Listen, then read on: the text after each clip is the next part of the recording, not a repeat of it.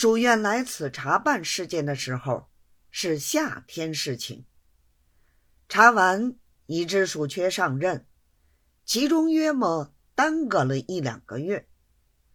自从接印之后，传见署员，清理公事，转眼又有两个多月，已是十一月天气了。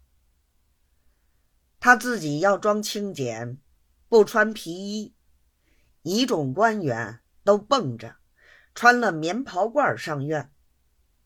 乞巧这年又冷得早，已下过一场大雪。有些该钱的老爷，外面虽穿棉袍褂，里头却穿丝棉小棉袄，狐皮紧身，所以尚不觉得冷。不过面子上太单薄些罢了。至于一般穷厚补老爷们，因为属院不喜欢这个，乞巧没得钱用。乐得早早把他当在当铺里去了。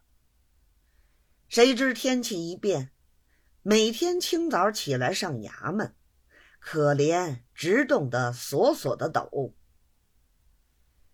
起初翻台还尊他的功力，后来熬不住了，便说：“我们出来做官，主子原是叫我们出来享福的。”不是叫我们来做花子的。官场上的人都寒酸到这个地位，明明是丢主子的脸。我从明天可不受他的管了。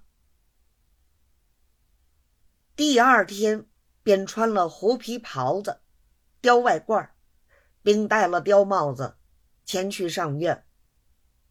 府台见了。很不为然，拿眼睛瞧了翻台半天，始终被他胃翻大了，也不好说别的。后来翻台去后，他便同师爷们谈起这事儿，说：“凡思某人今日何以忽然改常？”便有个晓得翻台底细的，回说道。现在某人进了军机，该引他阔起来了。书院闻言恍然大悟，